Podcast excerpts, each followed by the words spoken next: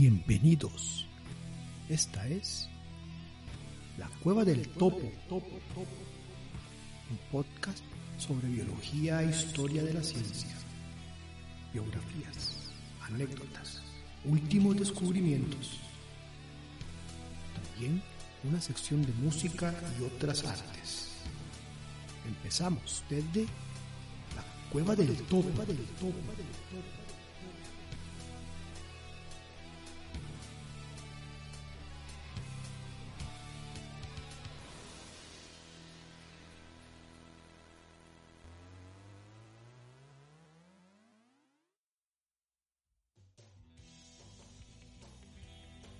Landsteiner fue un médico, patólogo y biólogo austriaco, principalmente conocido por haber descubierto y tipificado los grupos sanguíneos humanos.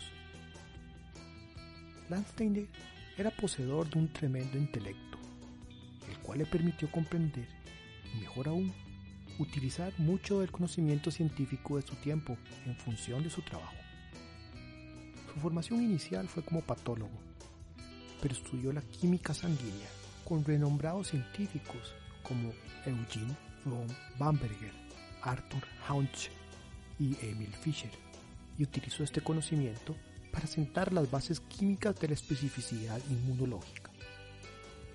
Gracias a estos trabajos, se estableció la existencia o no de la compatibilidad sanguínea, lo cual hizo posible el desarrollo de transfusiones sanguíneas seguras y que estaban basadas en criterios científicos, evitando de esta forma los accidentes posttransfusionales producidos por hemólisis o destrucción de los glóbulos rojos y las lesiones renales por falta de incompatibilidad en la sangre.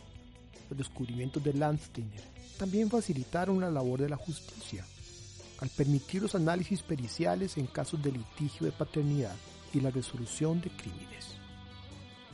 Rigurosamente exigente consigo mismo, Landsteiner poseía una energía inagotable. A lo largo de su vida siempre estuvo haciendo observaciones en distintos campos que eran diferentes a los que desarrolló en su práctica profesional. Por ejemplo, introdujo la iluminación de campo oscuro en el estudio de las bacterias espiroquetas. Landsteiner era un experimentador brillante y persistente, y cuando se fascinaba con algún problema, trabajaba día y noche. Sus trabajos siguen hoy constituyendo un modelo de rigor científico. En vida, fue descrito como un hombre modesto, con alta autocrítica, más bien tímido. Además de ser un gran lector, también fue un excelente pianista. Era de naturaleza un tanto pesimista y prefería vivir alejado de las personas. En el año 1930, los aportes de Landsteiner obtuvieron uno de los máximos reconocimientos a nivel internacional por parte de la comunidad científica, cuando fuera galardonado por la Academia Sueca con el Premio Nobel de Medicina y Fisiología. Es en su honor que se celebra el Día Mundial del Donante de Sangre el día de su nacimiento, un día como hoy cada año, el 14 de junio.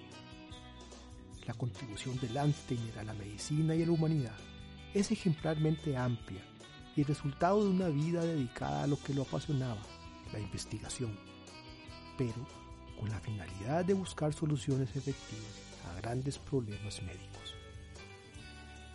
Hoy, nuestra máquina del tiempo nos lleva por un viaje hacia el imperio austrohúngaro de finales del siglo XIX, continuando por algunas ciudades europeas y finalmente a los Estados Unidos de América durante la post-Primera Guerra Mundial en donde seguiremos de cerca algunos hechos de la vida de este notable personaje de la humanidad. En la cueva del topo, Karl Landsteiner y la historia de las transfusiones sanguíneas.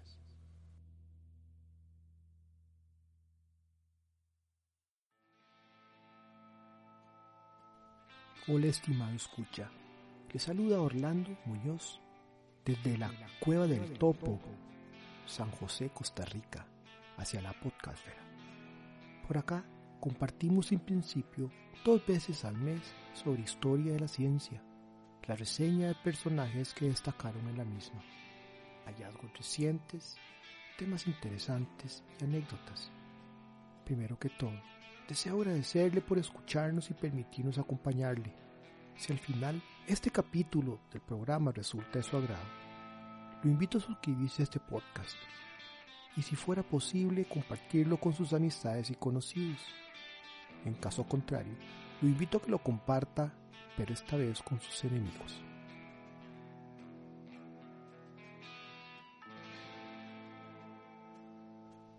Nos alientan sus comentarios y sugerencias. Para ello, pueden seguirnos en nuestras redes sociales, La Cueva del Topo en Facebook y en nuestra página web, lacuevadetopo.blogspot.com.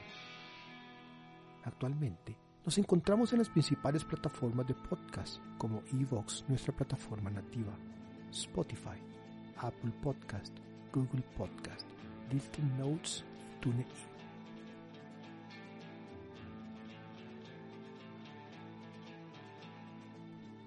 La posibilidad de transfundir sangre de un individuo a otro quizás fue seriamente discutida por primera vez hacia la primera mitad del siglo XVII.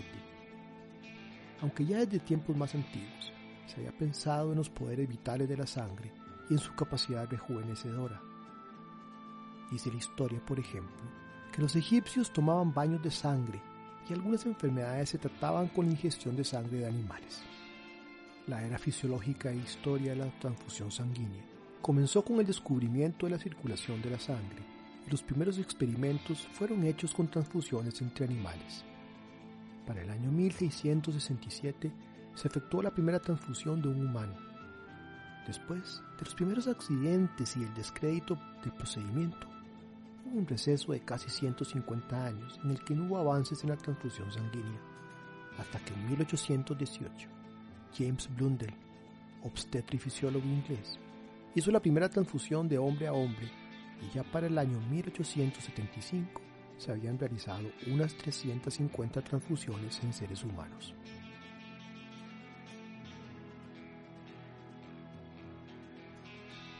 Hacia inicios del siglo XX aparece Landsteiner, que termina de sentar las bases científicas tras los trasplantes o transfusiones de sangre. Gracias a esto y a la investigación subsecuente en el campo de la hematología, Hoy la donación de sangre se constituye un acto solidario de suma importancia, ya que es el único medio a través del cual se pueden obtener los componentes sanguíneos necesarios para el tratamiento de muchas patologías. Sin embargo, los avances de la ciencia permiten hoy la obtención de hemoderivados en otras fuentes celulares. La sangre entera puede aportar mejor capacidad de transporte de oxígeno, expansión del volumen y reposición de factores de coagulación, y antes se recomendaba para la pérdida masiva y rápida de sangre.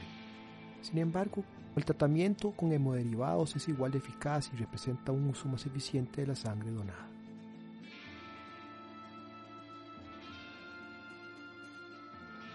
Hoy, en este capítulo, el número 37 del podcast, vamos a hacer un recorrido por la vida del doctor Steiner, el padre de la hematología moderna, y vamos a realizar un recorrido por el desarrollo de las técnicas de transfusión sanguínea.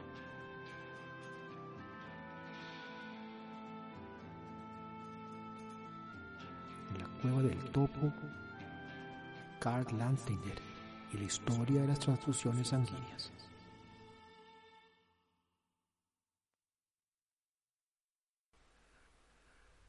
Karl Landsteiner nació en Viena entonces la capital del imperio austrohúngaro, un día como hoy, 14 de junio, pero del año 1868. Fue hijo de una familia de origen judío. Su padre, Leopold Landsteiner, era un destacado abogado y además era un conocido periodista que había fundado el diario Die Presse en Viena. Su padre muere víctima de un ataque al corazón cuando Carl tenía alrededor de siete años, en el año 1875. Su madre, Fanny Hesse, se encargó con fervor de la crianza a partir de ese momento.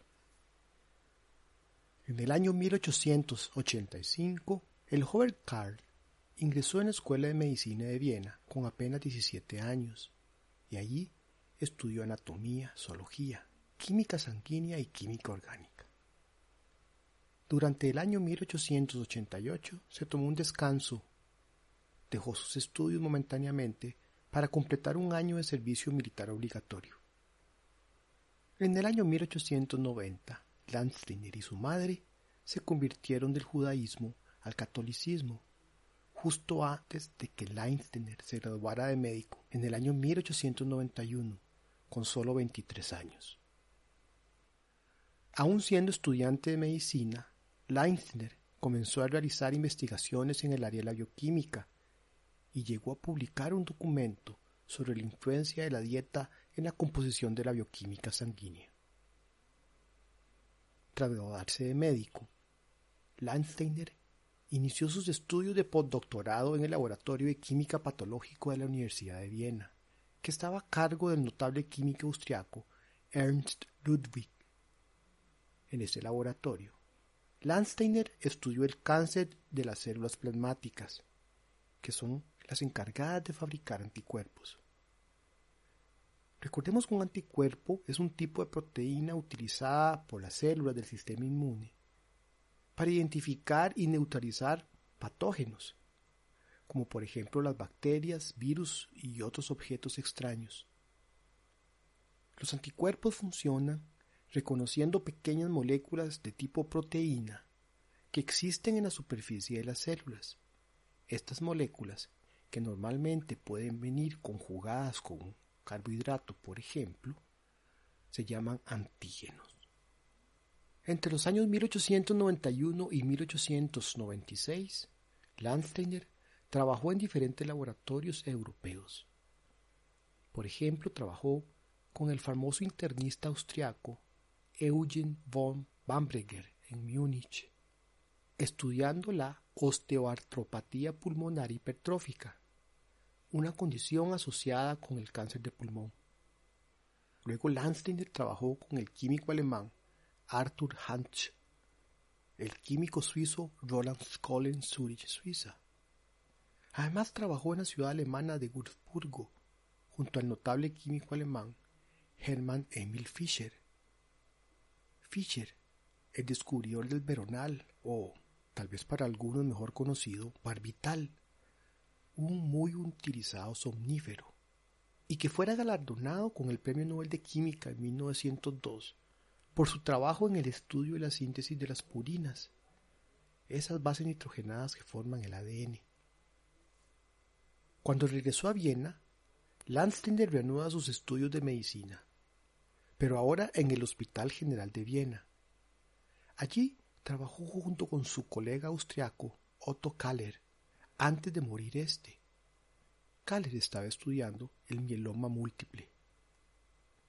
Desde 1894 hasta el año 1895, Landsteiner colaboró con Edward Albert en la clínica quirúrgica de esta universidad en Viena, especializándose en el campo de la cirugía. Durante los años 1896 y 1897, Landsteiner fue ayudante del bacteriólogo austriaco Max von Gruber, participando en el descubrimiento del fenómeno de la aglutinación en el recién creado Instituto de la Higiene de la Universidad de Viena. Durante su estancia en este instituto, Leinstein se involucró en un debate que marcaría el rumbo de sus futuras investigaciones, el tema de las reacciones inmunológicas. Este debate era entre su mentor von Gruber y Paul Ehrlich, quien era director del Instituto Real de Terapia Experimental de Frankfurt, en Alemania. Ehrlich argumentaba que la relación antígeno-anticuerpo era uno a uno, de modo que los anticuerpos y antígenos encajan entre sí como una cerradura y una llave. Von Gruber, por otro lado, teorizaba que un anticuerpo funciona mejor con el antígeno que se usó para producirlo, pero que el mismo anticuerpo funcionaría, aunque con menos eficacia, en otros antígenos. Estas teorías opuestas llevaron un debate entre von Gruber y Ehrlich. Leinsteiner entonces realizó un experimento que apoyó la teoría de von Gruber. En 1897, Leinsteiner publicó su primer artículo. Este era sobre una reacción de aglutinación en el suero sanguíneo un proceso que hoy conocemos como aglutinación y la relación de éste con inmunidad. En el año 1897, Leinsteiner aceptó un puesto en el Instituto de Anatomía Patológica en Viena. Aquí trabajó con cadáveres El jefe de ese departamento era el patólogo y bacteriólogo austriaco Anton Weichelbaum, quien había descubierto la causa bacteriana de la meningitis. También trabajó junto a su colega alemán Albert Frenkel, quien había descubierto el neumococo, Streptococcus pneumoniae, el causante de la neumonía bacteriana. Durante los siguientes 10 años, Landsteiner realizó casi 4.000 exámenes post-mortem, autopsias, y publicó más de 75 artículos sobre sus observaciones, de las cuales 52 trataban del tema de la química sanguínea. Landsteiner describió las reacciones de aglutinación que ocurren cuando la sangre de un individuo se mezcla con la sangre de otro. Karl Landsteiner relegó su observación de la aglutinación a una nota al pie de página en un artículo que escribió en el año 1900, pero amplió esa observación al año siguiente en su artículo Aglutinación de la sangre humana normal. Hay que aclarar que allí, en ese instituto, Leinsteiner trabajó en el campo de la fisiología patológica y no en anatomía patológica. En 1908, Weichelbaum aseguró su nombramiento como encargado de las disecciones en un importante centro hospitalario en Viena, en donde permanece hasta el año 1919. En el año 1900, Leinsteiner publicó en la revista Central de Bacteriología, hoy llamada Revista Internacional de Microbiología Médica, una nota de investigación que se llamaba Al conocimiento de los efectos antifermentativos, líticos y aglutinaciones del suero sanguíneo y la linfa, en el cual explicaba lo que ahora conocemos como la reacción de los anticuerpos en el suero sanguíneo, con un comentario sobre la aglutinación de los hematíes en algunas personas por el suero de otras. Un año después, se refería en una nota breve sobre la aglutinación de sangre humana normal que fuera publicada en el Seminario Clínico Vienés. Esto sobre tres grupos sanguíneos humanos, el grupo A, el cual poseía el antígeno A y formaba el anticuerpo anti-B.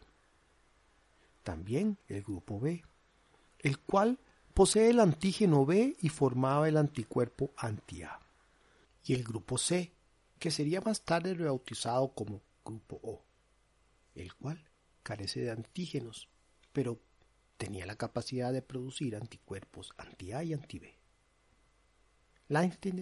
Utilizó los sueros y células de seis personas que trabajaban en su laboratorio, incluido él y algunos colegas de su trabajo, como por ejemplo el patólogo Erdem Jacob, Oscar Stoerk, Alfred de Castello y Adriano Sturli.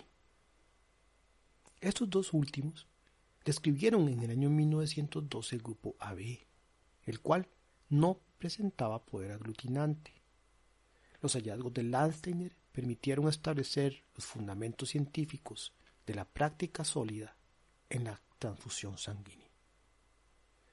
En 1909, Landsteiner demostró que la poliomielitis podía ser transmitida a los monos, inyectándoles material preparado con el titurado de las médulas espinales de niños que habían muerto por esta enfermedad.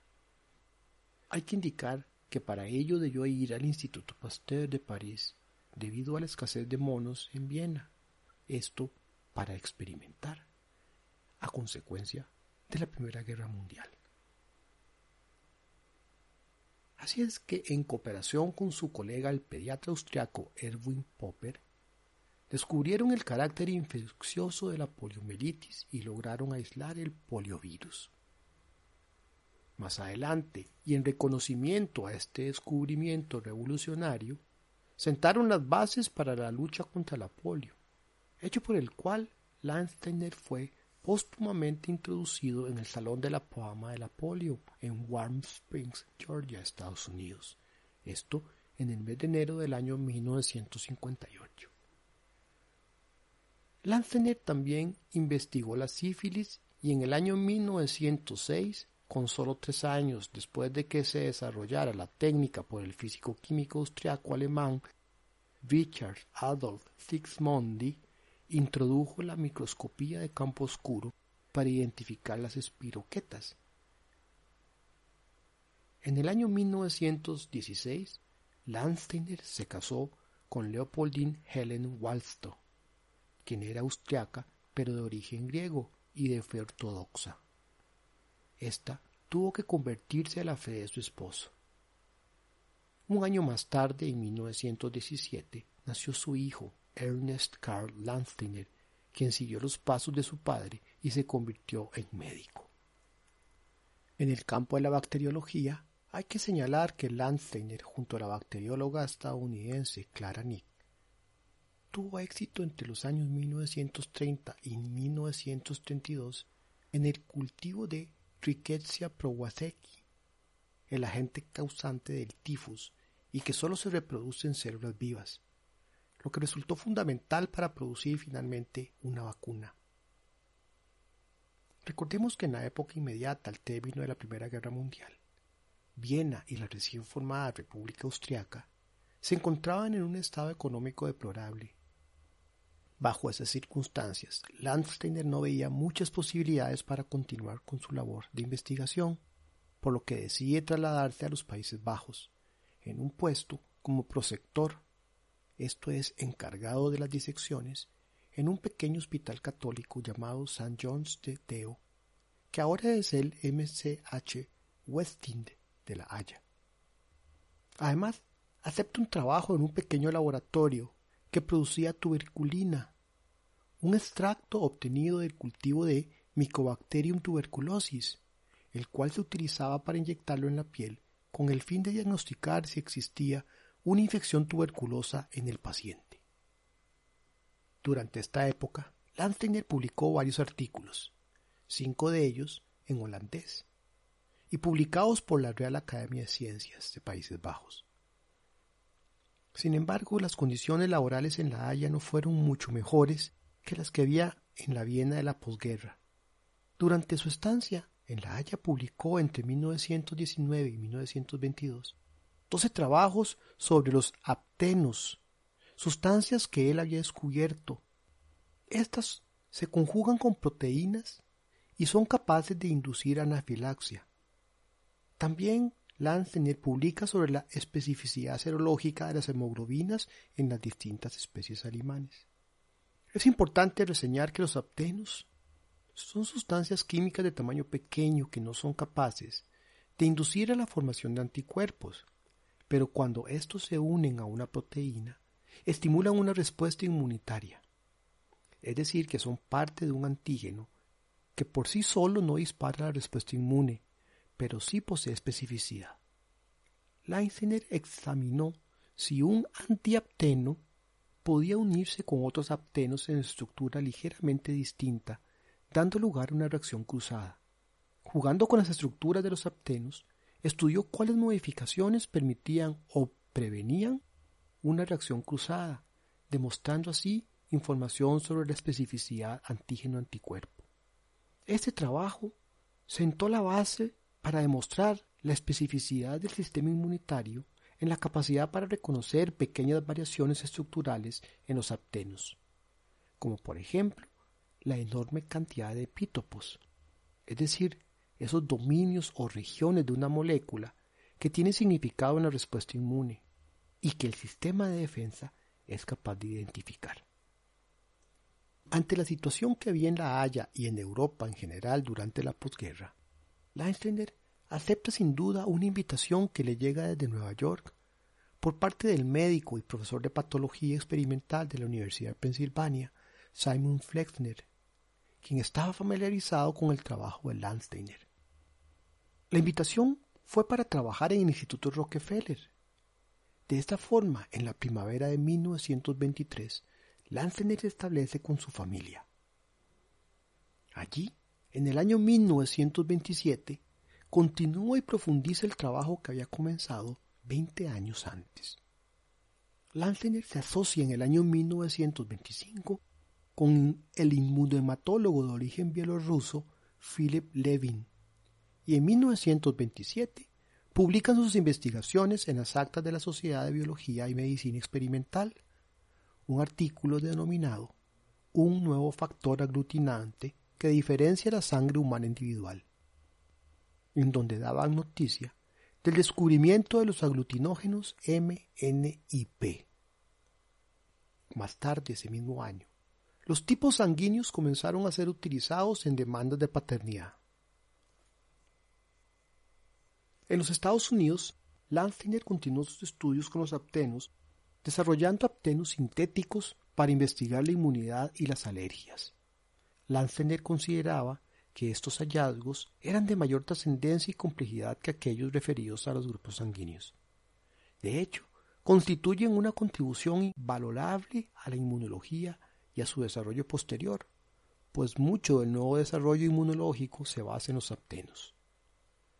Landsteiner continuó investigando hasta el final de su vida y compiló un resumen completo de sus contribuciones a la medicina en el año 1936 en un libro llamado La especificidad de las reacciones serológicas.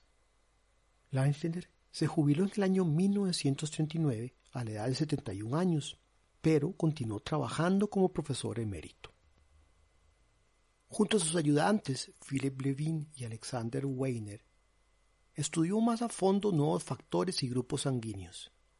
Hacia finales de la década de 1930 y principios de la de 1940, este equipo encabezado por Landsteiner realizó varias pruebas de laboratorio con mezclas de sangre.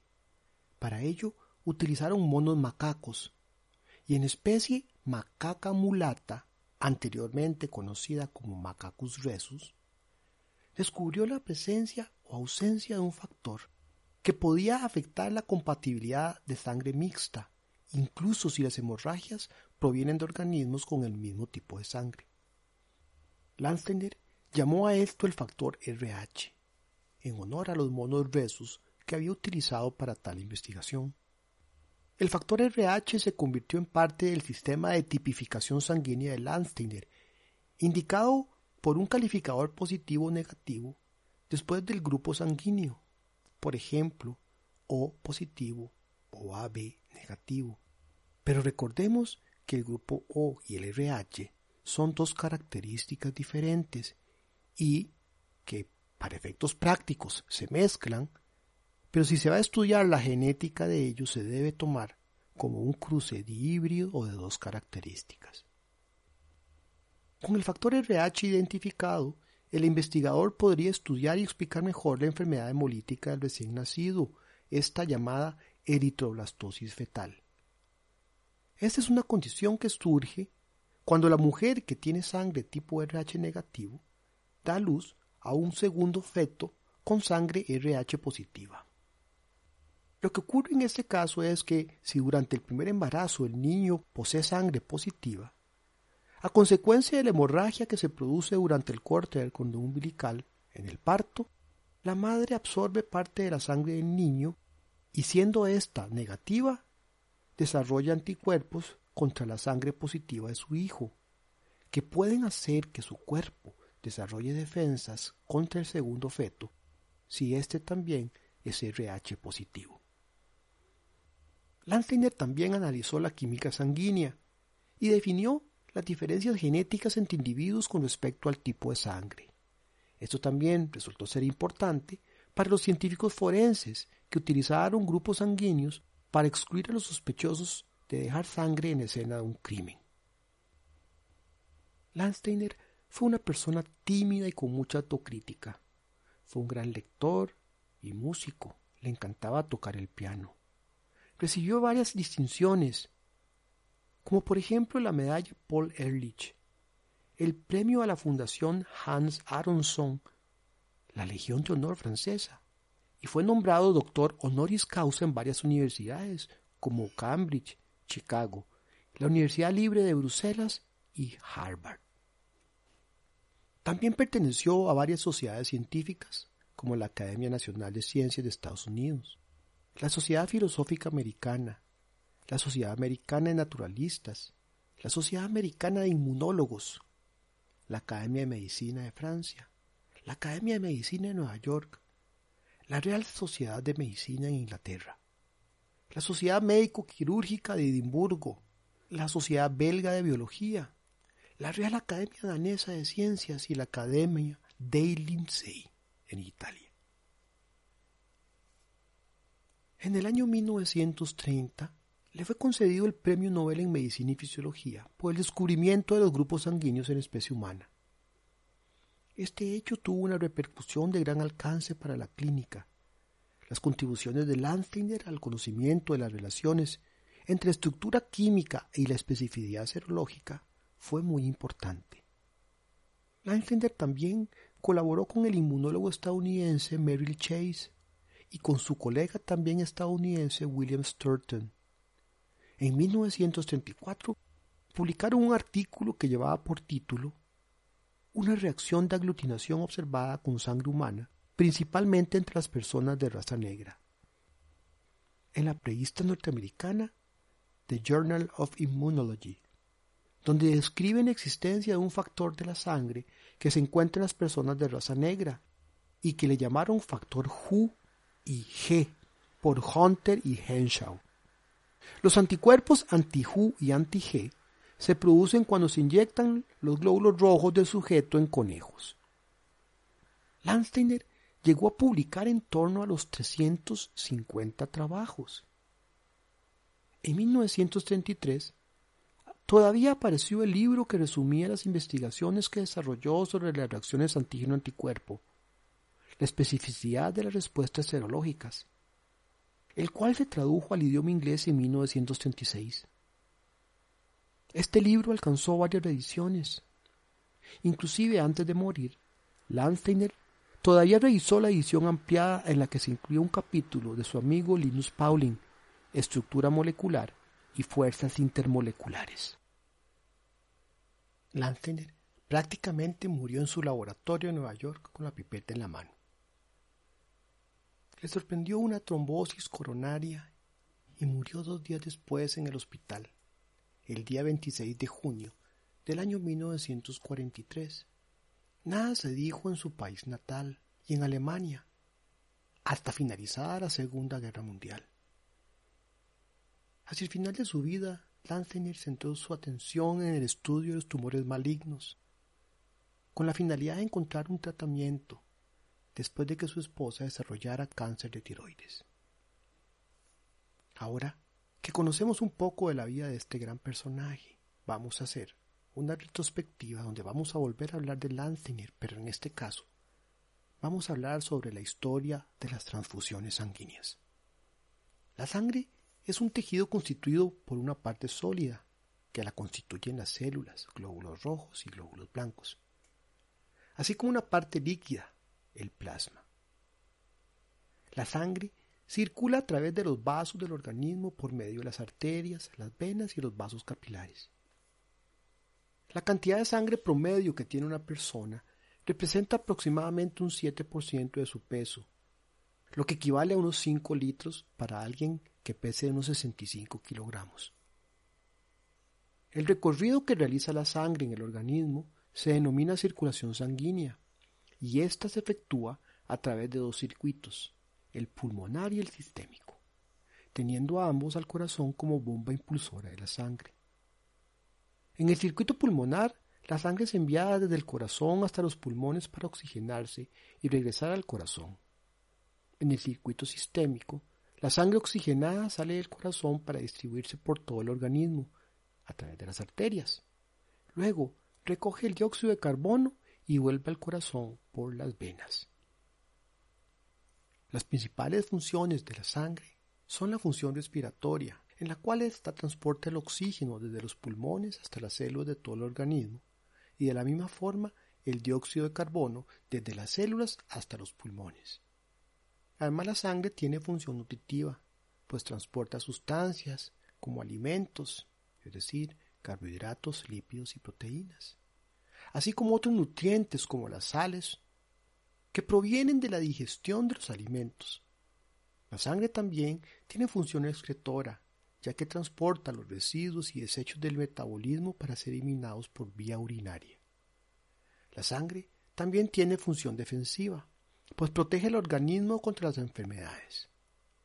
Además, tiene función reguladora, pues mantiene el equilibrio del agua en el organismo así como la temperatura corporal. Tiene, finalmente, función hemostática, ya que mediante las plaquetas y otros factores de la coagulación, la sangre es capaz de detener hemorragias. Desde tiempos remotos, se creyó que la sangre era el factor de salud y fuerza, y en algunas culturas se daba a beber sangre humana para vigorizar o reanimar enfermos. El notable médico sirio Ibn al-Nafis, ya en el año 1200 de nuestra era, describe la circulación de la sangre y, tiempo después, el británico William Harvey la redescubre en el año 1628. Con ello se generó toda una revolución terapéutica, porque en adelante los médicos que la extraían con fines curativos y que realizaban las llamadas sangrías, empezaron a pensar en reponerla o transfundirla con los mismos propósitos. Hay evidencia de que en la Roma imperial se usaba sangre de los gladiadores heridos en la arena para la curación de la epilepsia. Existen evidencias de que el naturalista Plinius y los médicos Scribonius Largus y Galeno recomendaban su ingestión por vía oral como remedio para controlar algunas enfermedades y, como mencioné, principalmente la epilepsia. La idea de la transfusión de sangre ya existía desde el año 1056, cuando el médico y filósofo italiano Gerolamo Cardano, en su obra De Rerum Varietate, sugiere reemplazar la sangre de los delincuentes con el fin de rehabilitarlos. El primer intento de transfusión sanguínea registrado ocurrió en el siglo XV, relatado por el historiador Stefano Infresura. Según este relato, en 1492, el Papa Inocencio VIII cayó en coma, por lo cual decidieron ponerle un poco de sangre. De esta manera, se colectó la sangre de tres niños con la intención de administrársela a través de la boca. Recordemos que en ese entonces aún no se conocía la circulación sanguínea. A los niños de 10 años de edad se les prometió pagarles con oro, y sin embargo, tanto el Papa como los jovencitos murieron. Cabe mencionar que algunos autores están en desacuerdo con este relato, pues consideran que Infesura era un antipapista. Con el descubrimiento de la existencia de la circulación sanguínea por parte del inglés William Harvey, y la identificación de la conexión capilar de las arterias con las venas por el italiano Marcello Malpighi, se constituyeron las premisas de los primeros ensayos de las transfusiones. De aquellas experiencias resultaron los primeros y verdaderos trasplantes similares a las terapias actuales. La administración intravenosa de medicamentos se hizo por primera vez hacia 1656, con el notable científico médico y filósofo Christopher Wren, el cual inyectó vino y cerveza en las venas de un perro. Estos ensayos fueron luego continuados por sus contemporáneos Robert Boyle y Robert Hooke, también ingleses, quienes inyectaron opio y azafrán a perros observando sus resultados. En febrero de 1665 el neuroanatomista inglés Richard Lauer logró la primera transfusión entre animales al extraer la sangre de la arteria carótida de un perro e introducirla a otro a través de la vena yugular. El 23 de noviembre de 1667, en Inglaterra, Lauer y su colega cirujano también inglés Edmund King transfundieron sangre de cordero a Arthur Koga, un clérigo de 32 años de edad, al cual le pagaron 20 chelines. Sin embargo, la primera transfusión en humanos realizada con éxito fue probablemente la que realizó en el año 1667 el francés Jean-Baptiste Denis, quien era el médico personal del rey Luis XIV. En esa transfusión, Denis administró aproximadamente unos 300 centímetros cúbicos de sangre de oveja a un hombre joven. En este caso no se llegó a observar ningún tipo de reacción post-transfusional. Esta experiencia fue sistematizada por el propio Denis y por el también cirujano alemán Matthäus Gottfried Purman. Aparentemente, esto lo animó a inocular sangre de ternera a una joven que se decía que tenía una vida licenciosa. La transfusión fue con la finalidad de aplacar su estado de agitación, pero en esta ocasión sí hubo un desenlace mortal.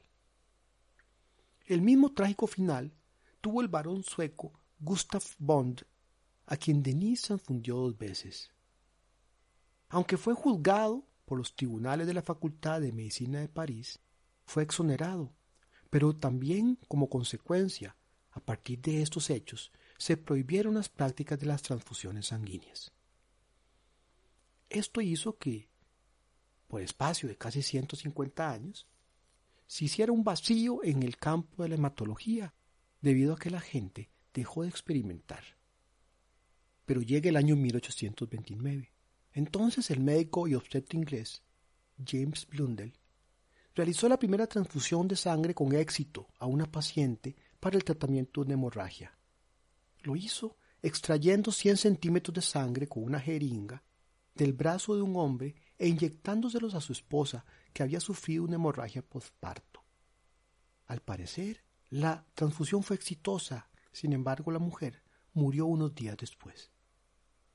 En el siglo XIX se hicieron otras experiencias de transfusión directa de sangre entre personas, muchas veces con consecuencias fatales.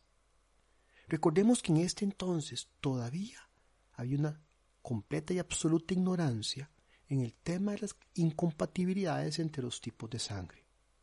Con posterioridad, fue por mucho tiempo un misterio el hecho de que, en este tipo de práctica, algunos individuos podían tolerarlas sin consecuencias, pero en la mayoría de los casos, las transfusiones provocaban reacciones que conducían al shock y casi siempre a la muerte. El médico y cirujano Albert Landerer empleó suero salino hacia el año 1881 para sustituir la sangre perdida durante las intervenciones. Lo mismo hicieron en esta época el médico inglés Sir Victor Alexander Horsley y su asistente L. G.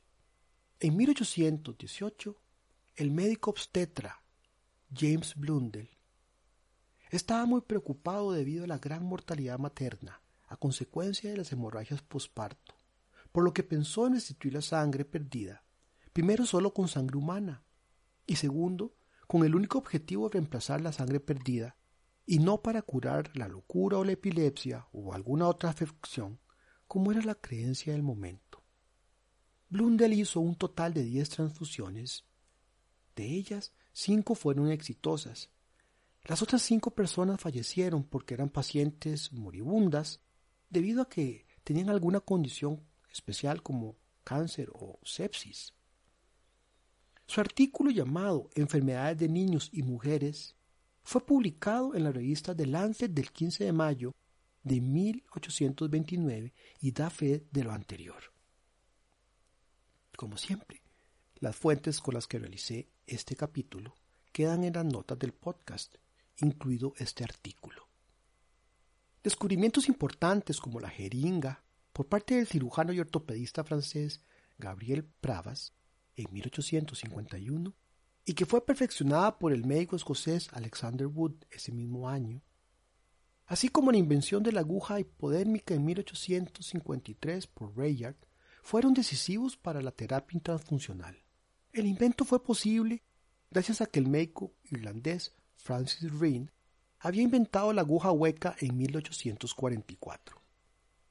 En el periodo comprendido de 1873 a 1880 se llegó a usar leche humana, leche de vaca y leche de cabra como sustituto de la sangre, pensando que las partículas de grasa en la leche se convertirían en células sanguíneas, mientras que las transfusiones animal-hombre siguieron haciéndose en los Estados Unidos de América hasta 1890. En el año 1875 el fisiólogo alemán Leonard Landois informó que cuando el hombre recibe transfusiones de sangre de otros animales, los glóbulos rojos extranjeros se aglutinan en los vasos sanguíneos humanos con la liberación de la hemoglobina.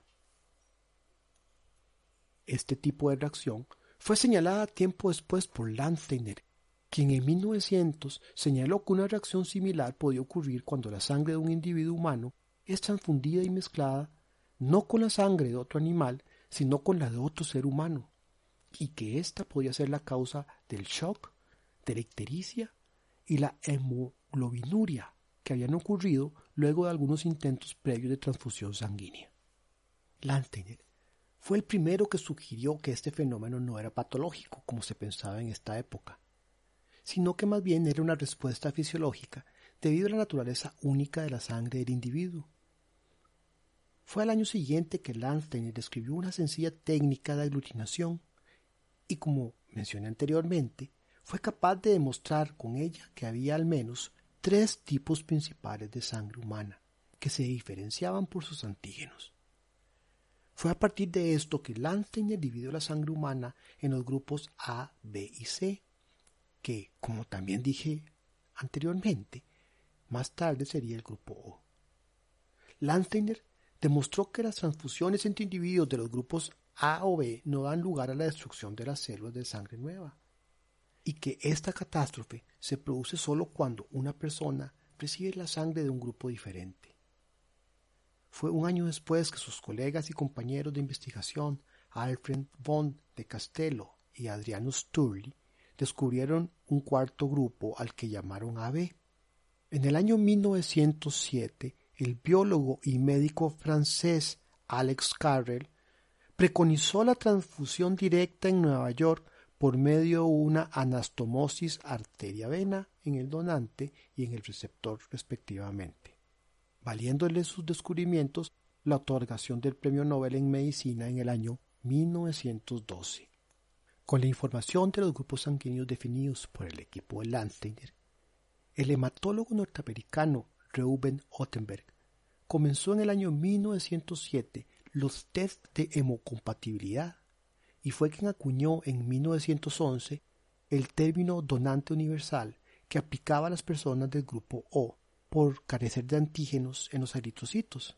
Más tarde, Ottenberg añadió la lista de los denominados grupos sanguíneos tipo M y tipo N. Con el descubrimiento de los grupos sanguíneos se hizo posible la transfusión sanguínea segura de una persona a otra. Las primeras transfusiones exitosas de Ottenberg ocurrieron en el Hospital Monte Sinaí de Nueva York, como dije, en el año 1907. Previamente, hacia los años 1901 y 1903, Leinsteiner había sugerido que debido a que las características que determinan los grupos sanguíneos eran heredables, estos se podían utilizar para decidir casos de paternidad dudosa a través del criterio de exclusión.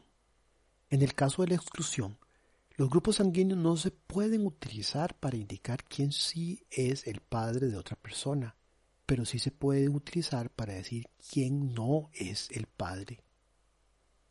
También durante este periodo, Landsteiner igualmente trabajó en la caracterización y evaluación de los efectos fisiológicos de las aglutinaciones en el suelo sanguíneo humano, siendo así que en el año 1904, junto al médico Julius Donat, describió una prueba para el diagnóstico de hemoglobinuria paroxística nocturna, por sus siglas HPN. Esta es una enfermedad adquirida causada por una mutación somática del gen P-A que se encuentra en el cromosoma X y que codifica una proteína que está involucrada en la síntesis de una sustancia llamada glicosilfosfaditil inositol o GPI. Esta sustancia sirve como anclaje para muchas proteínas en la membrana celular. La ausencia de esas proteínas en la HPN produce efectos como la hemólisis intravascular, trombosis venosa y un déficit en la hematopoiesis o producción de células sanguíneas en médula ósea. Este test o prueba hoy lleva el nombre de ambos y se conoce como el test de Donald Landsteiner. Debido a la inadecuada comunicación en aquella época, no existía la Internet. No era tan fácil publicar. Hacia inicios del siglo XX no se supo que el cerólogo y neurólogo y psiquiatra checo Jan Jansky había iniciado en Praga en el año 1907 y de forma independiente a Landsteiner una clasificación de la sangre humana en cuatro grupos. El descubrimiento de Landsteiner fue aceptado por el mundo científico, mientras que el de Jansky permaneció en una relativa oscuridad. Sin embargo, el sistema de Jansky todavía se usa en algunos estados de la antigua Unión Soviética.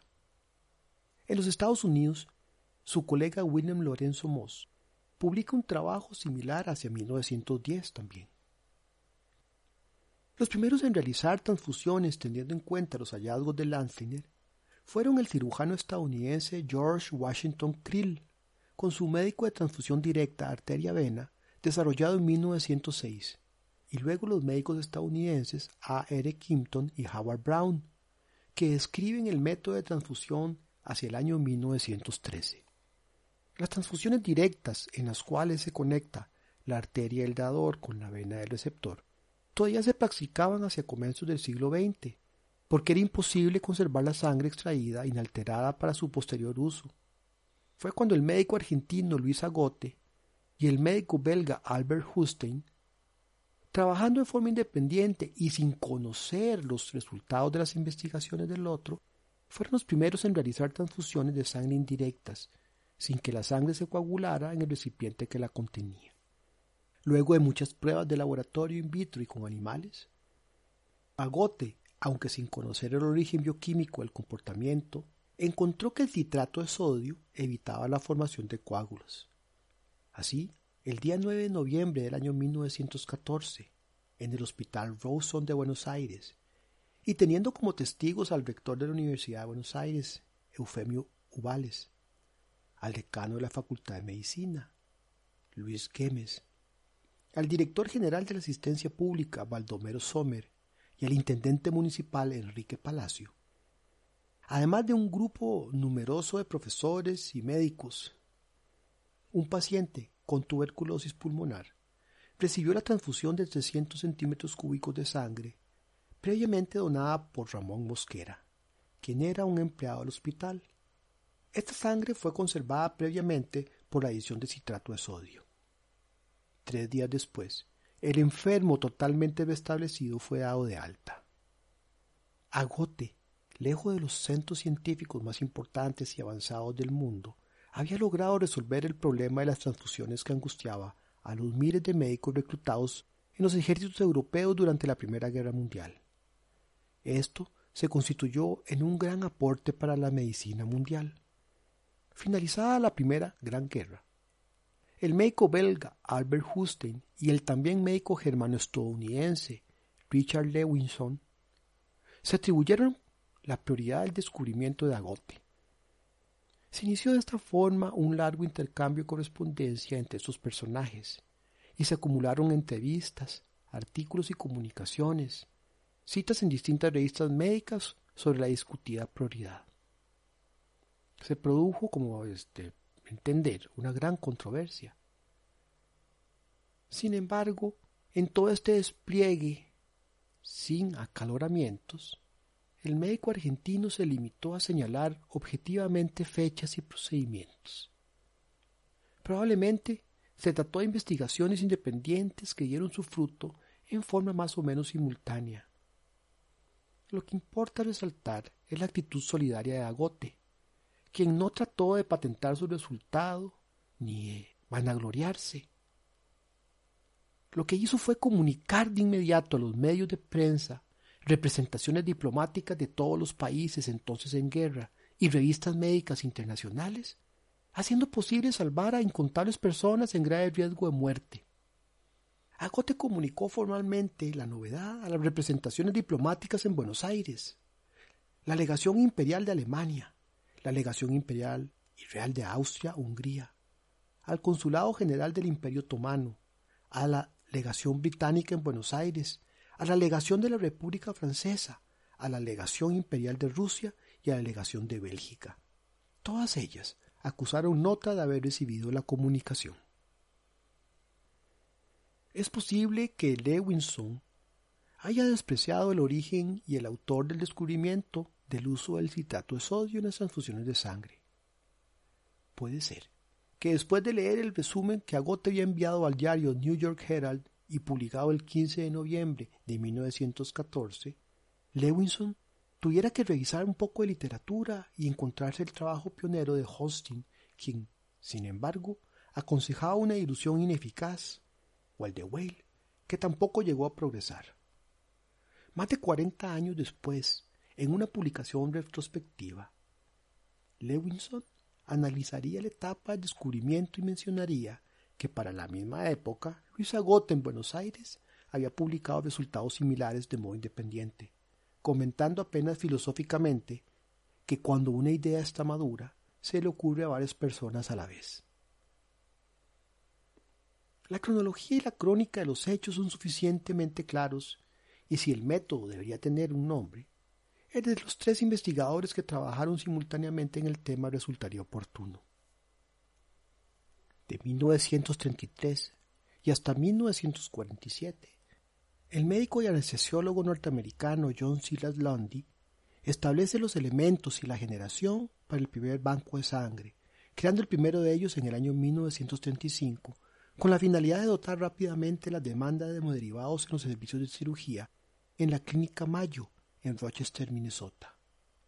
Fue desde entonces, basado en su experiencia y en los casos que se presentaban, que recomienda para indicar la transfusión la determinación menor de 10 gramos por decilitro de hemoglobina o una pérdida mayor al 15% del volumen de sangre. La Segunda Guerra Mundial significa como todas muerte y desolación, hambruna y pobreza, aunque también grandes avances en la medicina. Por ello, la transfusión no está exenta de estos hechos, y en 1943 el hematólogo australiano John Lewitt y su colega británico Patrick Mollinson emplean por primera vez la solución CEPD, compuesta por citrato, fosfato y dextrosa como anticoagulante. Ese mismo año, el médico estadounidense Paul Bison escribe acerca de la hepatitis post-transfusional, identificando la ictericia producida por la inoculación del suero humano durante los programas de la Segunda Guerra Mundial. Dos años después, en 1945, casi al final de la guerra, los hematólogos británicos Robin Combs, Arthur Mourat y Robert Russell Race describen la globulina antihumana. En 1949, Frederick Durán Jorda funda el primer banco de sangre en España. Los servicios de hemoterapia y de medicina transfusional progresan en forma vertiginosa. Los médicos estadounidenses Carl Walter, ganador del Nobel en Medicina de 1934, y su colega William Parry Murphy idean y fabrican en el año 1950 la bolsa de plástico para la recolección de sangre, los equipos para la venoclisis y la transfusión que resultan casi idóneos para la misma. Aquí es cuando la médico norteamericana Judith Graham Poole hace importantes descubrimientos en el campo de la coagulación de la sangre, y su primer artículo en ese campo fue publicado hacia 1954. En este artículo, Graham Poole intenta determinar el sitio de fabricación del factor 8, el factor hemofílico, en el hígado de la rata. Recordemos que la sangre posee varios factores que son los que desencadenan la coagulación sanguínea. Sus artículos científicos posteriores abarcaron todo el campo de la coagulación sanguínea, que culminó en su última revisión del factor 8, subtitulada Peligro de una proteína en el año 1974. Igualmente, Graham Poole describe y obtiene los crioprecipitados. Cuando el plasma congelado se descongela lentamente, este se separa en capas. La capa inferior está cargada con los factores de la coagulación. Este plasma, rico en factores coagulantes, es lo que se denomina crioprecipitado. En inglés simplemente le llaman crío. Este se almacena en bolsas que se congelan hasta que haga falta para el tratamiento. Durante la guerra de Vietnam se describe el síndrome de distrés respiratorio y se dan los reportes relacionados a la lesión pulmonar aguda asociada a la transfusión, considerada como uno de los riesgos más relevantes tras el uso de hemoderivados. En 1959, John Gibson introdujo una solución conservadora mejorada de la CPD, es decir, citrato, fosfato y dextrosa, con la que la solución ACD fue sustituida eventualmente. En el año 1960, Alan Solomon y John Fahey realizan el primer procedimiento de aferesis, es decir, la técnica mediante la cual se separan los componentes de la sangre, siendo seleccionados los necesarios para su aplicación en la medicina y el resto devuelto al torrente sanguíneo. Actualmente el paradigma de la transfusión sanguínea parece estar rebasado. La tendencia es usar menos sangre, evitarla si es posible, y usar el hemocomponente que sea el más útil para el enfermo de acuerdo al padecimiento. Se considera que los componentes sanguíneos son medicamentos de uso regular en la práctica médica diaria, en la cual recientemente una nueva subespecialidad se está desarrollando, la medicina transfusional cuya base principal es la transfusión sanguínea, porque es necesario reconocer que todavía hoy en día las transfusiones evitables son muy frecuentes durante el periodo perioperatorio y los avances son vertiginosos. Se espera a futuro que los sustitutos de la sangre demuestren su utilidad en la realidad y ocasionen menos efectos adversos que los hemoderivados. Esos últimos serán indicados y aplicados en forma más funcional más adecuada y con mayores beneficios para las personas enfermas. Ya en la historia reciente, las opciones para obtener sangre entera, es decir, médula ósea, sangre periférica estimulada por factores de crecimiento, o sangre placentaria, o bien del cordón umbilical, revolucionó el fácil acceso a estas tres fuentes celulares sanguíneas, la terapia celular de la medicina de nuestros días. Así, la transplantología en el presente aplica terapias modernas, las cuales, sumadas a la medicina regenerativa, vienen demostrando en uso clínico e investigación básica y aplicada relevantes y promisorios tratamientos. Estas tres fuentes celulares permiten a punto de partida células pluripotentes sanguíneas capaces de recomponer un sistema hematopoyético.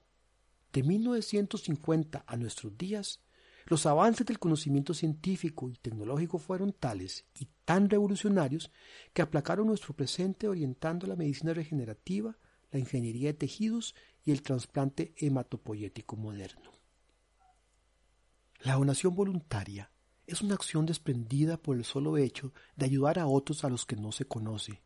No solo es la más generosa y la más ética, es el pilar de los servicios modernos de donación y transfusión sanguínea, sino también es la más segura en cuanto al riesgo de transmitir, por ejemplo, infecciones. Asimismo, los servicios de transfusión asumen el compromiso de definir que cada donación se utiliza con el completo cuidado y de manera racional, eficaz y justificada. De lo que se infiere que se exige cumplir con responsabilidad la aplicación del proceso de hemovigilancia o seguimiento de pacientes para determinar reacciones adversas a las transfusiones, así como la eventualidad de posibles transmisiones para enfermedades infecciosas. Son importantes los aspectos básicos particulares. En primer lugar, están en un preciso modo y aplicación de conocimientos fundamentales en medicina transfusional, que van desde la atención, la donación y la colecta de la sangre.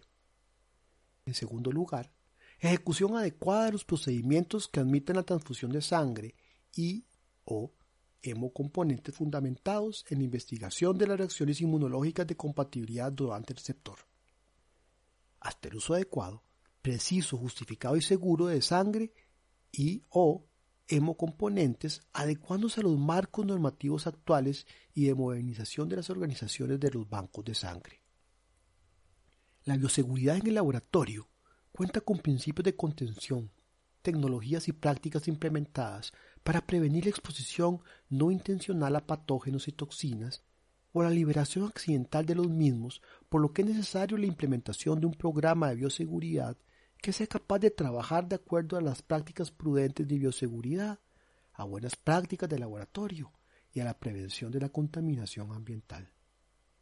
La excelencia de los vínculos científicos y técnicos declara el traslado de la sangre como recurso terapéutico a través de tres siglos.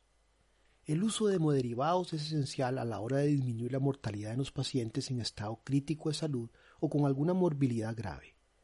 El desarrollo de la ciencia y la técnica sentó las bases de la sociedad humana, desenvolviendo la sangre desde los aspectos mágicos a los biológicos, con el cumplimiento de medidas para preservar la biodiversidad frente a los avances de la biotecnología y en respuesta a las crecientes necesidades prácticas de la sociedad. Nos escuchamos en el próximo capítulo.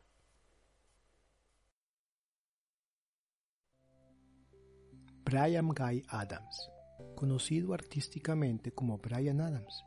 Es un músico, guitarrista, cantante, compositor, fotógrafo y filántropo canadiense, que nace un 5 de noviembre del año 1959 en Ontario. A lo largo de sus más de 40 años de carrera, ha incursionado en diversos estilos musicales, principalmente hard rock y el pop rock, habiendo vendido más de 100 millones de copias de sus álbumes y sencillos por todo el mundo. En el año 1979, Adams realizó su primer aporte musical junto a Jim Ballant, un baterista que había conocido unos años antes por casualidad en una tienda de discos. Este dúo grabó un demo y tras varios intentos en distintas compañías discográficas, reciben su primera oferta de la compañía IM Records y graban así su primer álbum llamado Brian Adams bajo este sello. Sin embargo, el año 1984 sería de mucha importancia en la carrera de Adams, gracias a su álbum Reckless. Este álbum obtuvo un gran éxito, llegando a vender más de 5 millones de copias solamente en Estados Unidos. Esta placa alcanzó la primera posición en el Billboard 200 y alcanzó posiciones altas en otras listas del momento. Este disco fue grabado en Little Mountain Studios, en Vancouver, Canadá, y alcanza la categoría de álbum platino en Estados Unidos y Reino Unido y categoría diamante en su natal Canadá. Run to You es un tema incluido en Reckless. La canción fue lanzada como primer sencillo de este disco y alcanzó el número uno en el Mainstream Rock Tracks, el número 6 en el Billboard Hot 100 y el número 11 en las listas británicas. El tema fue el último que el cantante compusiera para este disco y se grabó hacia finales del mes de marzo de 1984, siendo luego remezclado el 21 de septiembre en Nueva York por Jim Balance. Finalmente, el 18 de octubre de este año, el tema es lanzado en los medios y rápidamente se convirtió en una de las canciones más populares en las listas y a la fecha se constituye como una de las canciones más populares de la carrera de Brian Adams. El tema alcanzó el número uno en el Mainstream Rock Tracks y el número 6 en el Billboard Hot 100, y a la vez fue el primer número uno para Adams. Hoy les traigo en mi colección particular una versión de este tema que aparece con motivo del 30 aniversario del álbum Reckless, que fue lanzado en el mes de noviembre del año 2014. Esto a través de una edición especial con una compilación que incluye dos CDs, un DVD y un Blu-ray. En esta colección se incluyen siete pistas adicionales nunca antes escuchadas, todas remasterizadas. La versión de Run to You que traigo es en vivo y fue extraída del videoconcierto en el castillo de Slane en Irlanda, álbum del artista del año 2001. Este video fue dirigido por el afamado director británico Hamish Hamilton, quien algunos mejor lo conoce como Mark Hamilton. Correré hacia ti, porque cuando los sentimientos son los correctos, esto me hace querer quedarme toda la noche. Correré hacia ti. En la cueva del topo, Brian Adams. Run to you.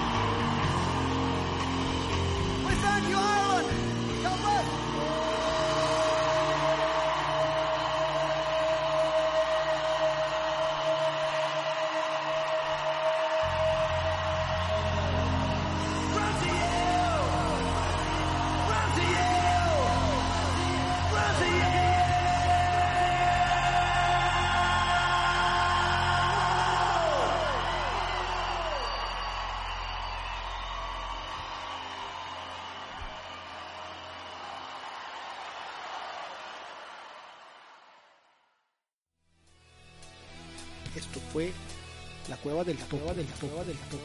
Te esperamos en nuestro próximo capítulo.